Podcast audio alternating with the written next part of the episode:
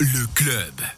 Le club en direct d'Ivorne euh, pour cette euh, troisième étape du Tour du Chablais. On va, comme d'ordinaire, discuter un petit peu euh, de la commune. Le syndic est avec nous, Edouard Cholet. Bonsoir. Bonsoir. Et puis, il y aura d'autres invités au cours de l'émission, notamment Frédéric Blanc. Bonsoir à vous. bonsoir. On va parler avec vous un peu de vigne, un peu de tir aussi, des abbayes de tir. J'ai vu qu'il y avait quatre sociétés de tir dans une commune comme Yvorne. C'est un peu fou. Vous nous expliquerez peut-être pourquoi. Et puis, euh, Michel Weibel qui est avec nous. Bonsoir. Bonsoir. Vous êtes de l'organisation de la course. Ce soir, c'est le ski club d'Ivorne qui, organise la course. Euh, alors, un ski club à Ivorne. En, deux mots, qu'est-ce que qu'est- qu'est-ce qu'on y fait dans ce ski club? On, y skie évidemment, mais on, y pratique aussi l'entraînement de jeunes compétiteurs, comme dans des ski clubs de montagne, ou c'est plus euh, euh, faire partie de, randonnées communes? Alors il y a les deux, il y a, les randonnées communes et puis il y a aussi il y a aussi le, le- les sorties des OG. Hein, c'est il y a- à l'époque, il y a 20 ans, 15, 20 ans, il y avait un, groupe de, un groupe de compétition.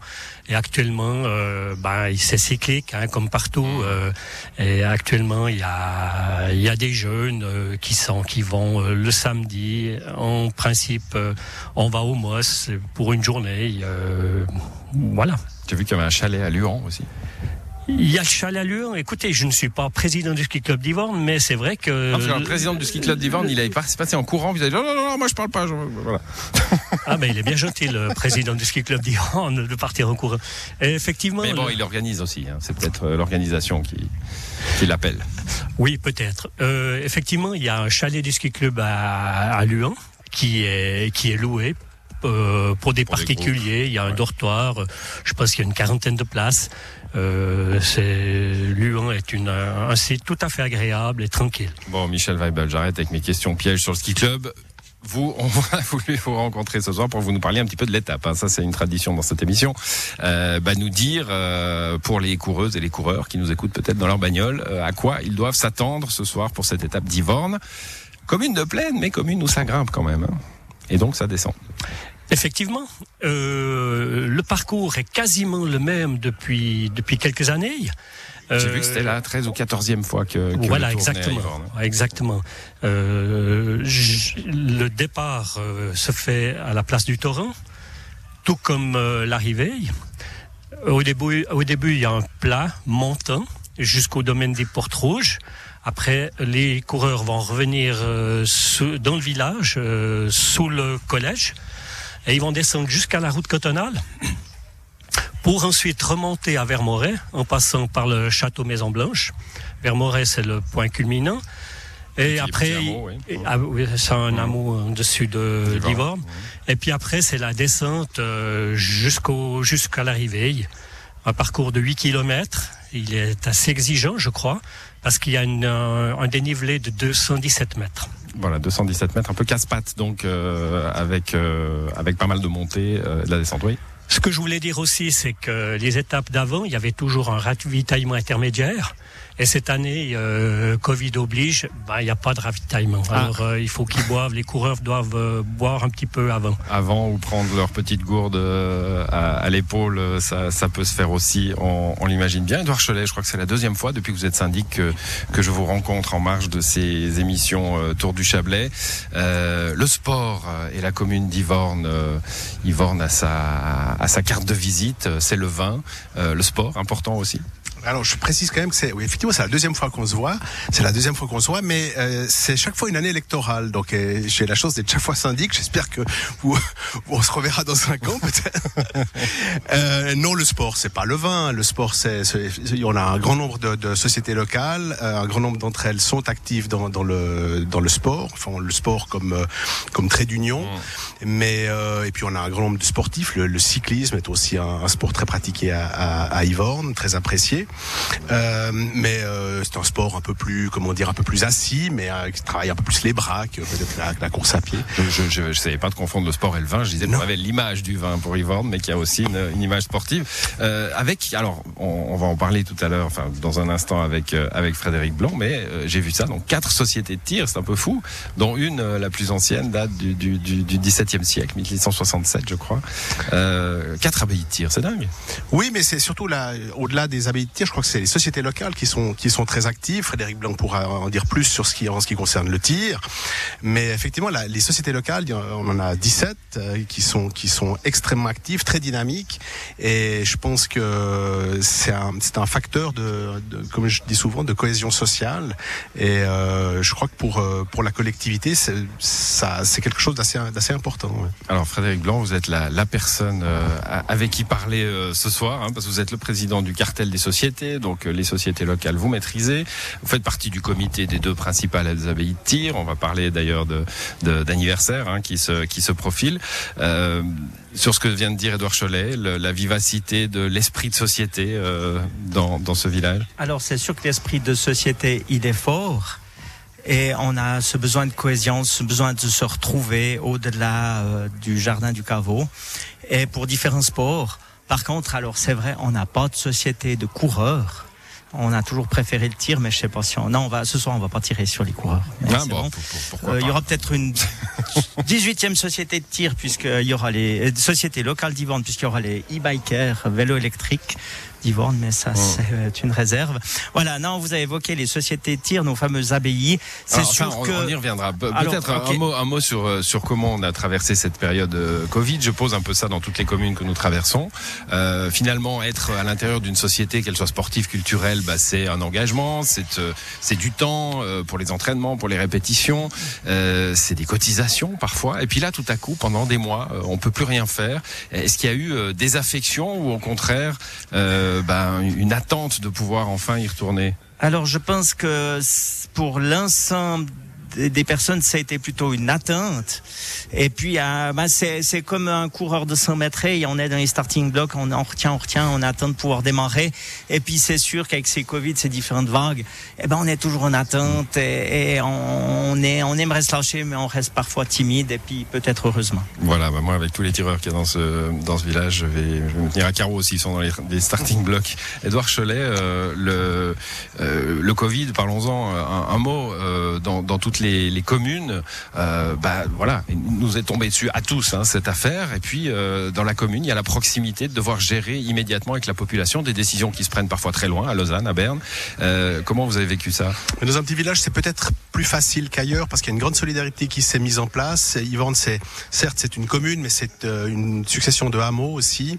les gens vivent une vie de quartier très très forte et je crois que ça a bien fonctionné. Dans chaque quartier, les gens se sont entraidés. Il y a une entraide intergénérationnelle, il y a une entraide de proximité, et je crois pouvoir dire que ça a très très bien fonctionné sans que on ait eu besoin d'apporter un, un, concours très actif à cela, même si on était présent évidemment pour répondre aux, aux demandes. Mais euh, je félicite et je remercie la population de, de cette aide spontanée qu'elle a apportée à ceux qui ne pouvaient pas la, qui ne pouvaient pas subvenir euh, facilement à leurs besoins, en particulier les personnes âgées qui étaient un peu au début de la, mmh. au début de la situation, qui étaient un peu mises à l'écart. On a vu beaucoup de communes euh, euh entrer dans, dans l'aide publique hein, à, à, des commerces notamment. Euh, est-ce que ça a été le cas, Yvan? Alors nous, on a accordé quelques facilités, euh, notamment à notamment à notre auberge communale. Et, mais sinon, on n'a pas eu besoin, je dirais, de, de recourir à, à, ces mmh. aides. On ne nous les a pas demandées. Je crois que voilà, ça a relativement bien fonctionné. Il y a une forte résilience de la part des de la part des, des différentes euh, des différents restaurants, des différentes entreprises. Donc, on n'a pas eu besoin d'agir activement euh, là-dessus. Mais on a, on fait un petit geste, notamment pour tous nos, pour tous nos seniors à la fin de l'année. On a, la fin de l'année dernière, on a, on leur a apporté à chacun un panier garni de produits du terroir, typiquement et exclusivement Warnierin. Ça, je crois mmh. que ça a été un, un geste assez apprécié. C'est un geste aussi pour nos, nos agriculteurs, pour les producteurs de ces exact, produits. tout à fait. Voilà, C'est le, le, cercle vertueux que beaucoup de communes ont, ont trouvé dans, dans, cette situation. Euh, Frédéric Blanc, bah justement, cette, cette solidarité. Euh, obligée pour le coup hein, avec cette pandémie. Euh, elle, elle, se travaille avec les avec les sociétés. Finalement, on apprend à se connaître, on apprend à se connaître entre voisins, entre habitants d'une même euh, d'une même euh, d'une même d'un même village. Oui. alors il faut dire c'est que les sociétés, ça a toujours été un lien intergénérationnel. Ça permet aux anciens de donner aux jeunes la fibre d'une société. Ça a aussi permis à tous nos jeunes qui quittent le village pour des raisons professionnelles de garder un lien avec notre village. Et puis aussi à ceux qui viennent habiter notre magnifique village de euh, s'intégrer. De s'intégrer, dit, Voilà. dit André Michel Weibel. Je vois que je vous ai pas libéré. Alors vous êtes probablement dans l'organisation. Euh, un, un mot peut-être sur comment vous vous avez vécu, euh, pas à travers le ski club, mais à simplement comme habitant de la commune, cette euh, cette pandémie, cette solidarité entre les habitants. Vous l'avez vous l'avez constaté? Oui, tout à fait. Euh, je, ben, moi, je suis à la retraite hein, depuis deux ans. Euh, les, les jeunes sont. Qu'est-ce que je voulais dire? Je sais plus quoi dire. Donc, hein, euh, Bon, vous avez vécu finalement ce- ce- cette solidarité intergénérationnelle dont on a dont on a parlé. Je vous coince là. J'étais vous êtes venu pour nous parler du parcours, puis moi je vous pose des questions. non, non, mais, mais c'est vrai qu'on on habite quand même une région euh, particulière. On, on- on peut quand même sortir, on peut quand même euh, se promener à pied, aller à vélo, et puis euh, euh, on on Ah n'est oui, pas sûr comme dans plus, des villes. plus facile où- ici qu'à Paris ou, ou à Voilà, Londres, hein. c'est- C'est- on on est privilégié, je crois, dans cette région. je pense, dans la région du Chablais en, général. Merci en tout cas à vous. On vous laisse euh, au, dernier réglage de, l'organisation de la course, euh, Michel Weibel. Euh, Edouard Cholet me vient une question là quand, quand Frédéric Blanc euh, parlait de l'intégration des nouveaux habitants. Vous allez me détromper, mais moi j'ai l'impression qu'Yvan c'est quand même une, une communauté où il faut être du village. Est-ce que c'est facile d'arriver et de s'intégrer?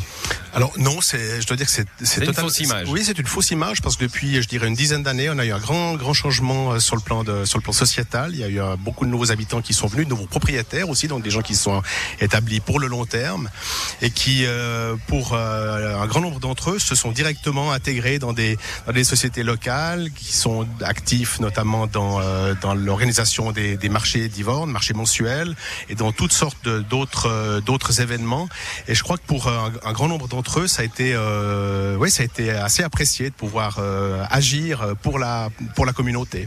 Mais non, c'est c'est pas si difficile que ça. Euh, Moi-même, je ne suis à que depuis 25 ans, donc euh, je serai pleinement intégré que dans à peu près une centaine d'années. Mais, Donc on ne vous jette plus de pierre maintenant.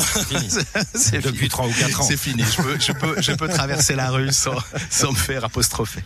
Bon, euh, on va, on va peut-être parler de, de choses un peu moins gaies. Maintenant, j'ai parlé, on parlera des marchés. hein. Vous avez évoqué les marchés Vornieran et ils seront euh, tout à l'heure après la On, parlera avec Evelyne Verdon qui est venue nous en parler. Euh, Michel Weibel, vous êtes œnologue de la commune aussi, hein, euh, vigneron vous-même? Oui, c'est Ouais. exact. Euh, moi, je voulais parler un petit peu de, de la vendange qui s'annonce. On a beaucoup parlé euh, sur Radio Chablais de, de, de ce sale printemps qu'on a eu, euh, et sans, compter le sale été, en effet, euh, avec les gels, avec des, des épisodes climatiques euh, douloureux pour les cultures. On a parlé beaucoup des abricots en Valais.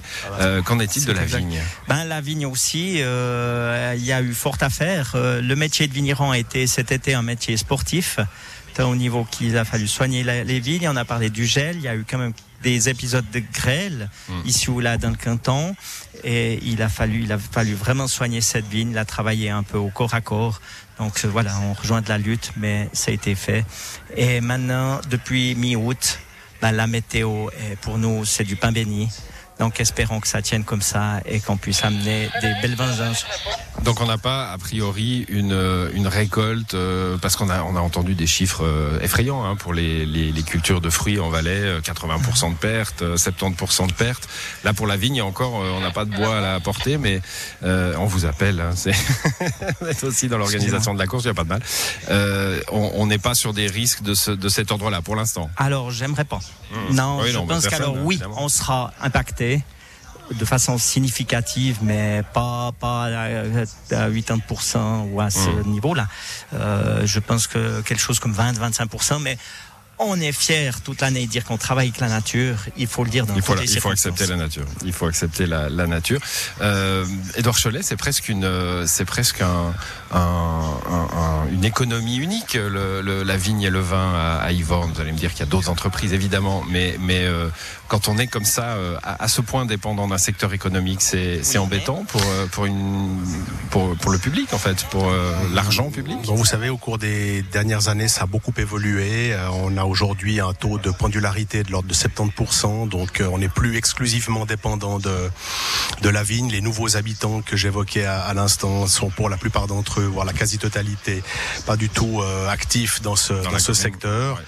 Euh, donc on a, on s'est diversifié passablement. Il y a des gens qui travaillent à Lausanne, il y a des gens qui travaillent dans, dans, dans des secteurs, euh, dans des secteurs scientifiques et autres. Donc non, je crois pas qu'on puisse dire que, enfin, on n'est pas fragilisé par une monoculture euh, viticole. Mais on est évidemment fier d'être la troisième commune viticole du canton en taille et en dimension, mais puis de bénéficier d'une image extrêmement positive. c'est ce que je voulais dire, probablement une des premières en renommée. Oui, alors une des premières, il y en a d'autres, mais, mais, mais effectivement, on bénéficie d'une excellente image et il faut, il faut que ça, il faut que ça perdure. Il faut, mais ça, ça, ça, dépend de nous, ça dépend des vignerons, ça dépend de, de toute la, de toute, de toute la communauté warnierane de faire en sorte que cette image euh, continue de, de rayonner. Quand vous dites ça dépend de nous, euh, j'imagine vous parlez de, de, de, la municipalité notamment. Qu'est-ce oui, qu'on peut faire euh... Je pense aussi. Alors, ben, on, on doit d'abord, la commune est propriétaire de, de vignes, d'un peu plus de 6 hectares de vignes, et donc euh, propriétaire recaveur en quelque sorte. C'est le patrimoine.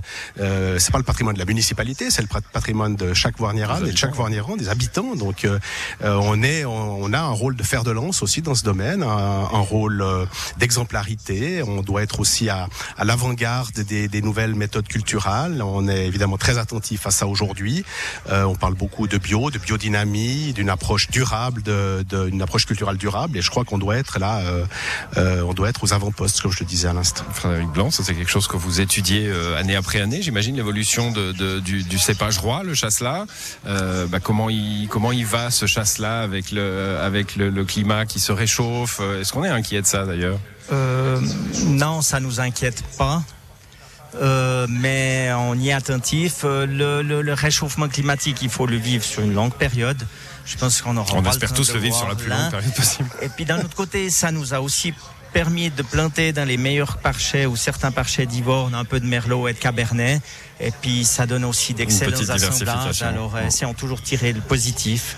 Et puis euh, le chasse-là, il, il c'est pas c'est un cépage assez cocasse et il a besoin des, des, meilleurs, des meilleures parcelles pour parvenir à maturité. À maturité et à excellence. Bon, on, on sent le vigneron optimiste avec vous. C'est très bien. c'est très bien. C'est très bien. Il faut être optimiste pour être vigneron. On ne va pas s'en plaindre, évidemment. On se quitte le temps d'un instant. On va parler. Vous restez avec nous tous les deux et puis on parlera aussi des marchés.